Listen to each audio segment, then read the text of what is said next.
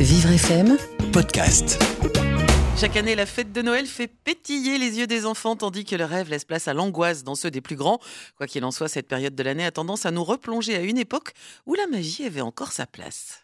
La famille, les cadeaux, euh, le repas, là, les lumières dans la rue, tout ça, tout ça. Moi j'aime trop Noël. Pas une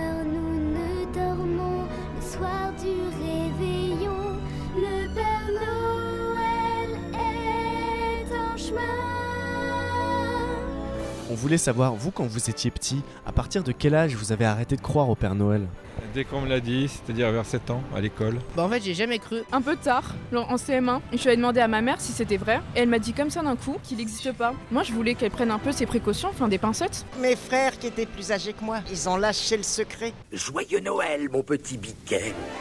C'était en CP et euh, j'ai demandé honnêtement à ma mère et puis elle m'a dit que le Père Noël il n'existait pas. et toujours un cafeteur. J'étais super triste, je sais pas, parce que c'était vraiment magique pour moi l'idée qu'il y a un monsieur qui vienne la nuit pour poser des cadeaux, puis le soir tu l'attends, et au final, quand tu te réveilles le lendemain, il y a des cadeaux, je trouve ça incroyable. C'est vrai que ça fait un peu bizarre au début, mais en plus même euh, moi j'ai cru jusqu'à 6 ans, donc euh, mes potos ils savaient déjà que le- il n'existait pas, du coup il y a des moqueries, etc.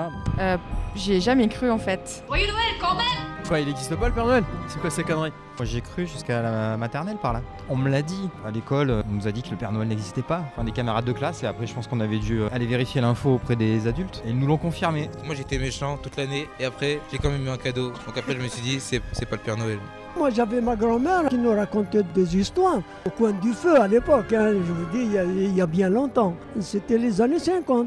Les temps étaient difficiles. Il fait froid, c'est nul. Noël pendant l'hiver, c'est nul. L'été, c'est mieux. Cette année, j'ai oublié de demander des cadeaux, tu vois, je sais pas ce que je vais avoir, donc c'est très grave. Car c'est la naissance de Jésus-Christ. Et puis si Emmanuel Macron il supprime Noël, moi je vais aller au, au palais, dans son, sa maison, je vais aller le voir, remette Noël simplement. Joyeux Noël, mon cher Bob. Vraiment, Noël, c'est pour moi, c'est la famille. On peut tous se réunir. C'est pas vraiment forcément les cadeaux, c'est juste la présence, se réunir, se retrouver tous ensemble pour cet esprit.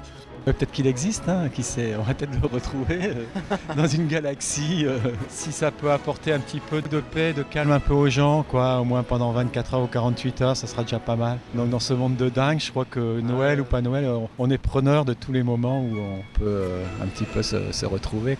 Et bon réveillon. C'est gentil.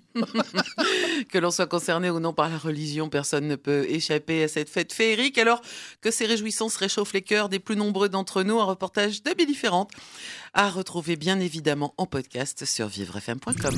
Vivre FM, Podcast.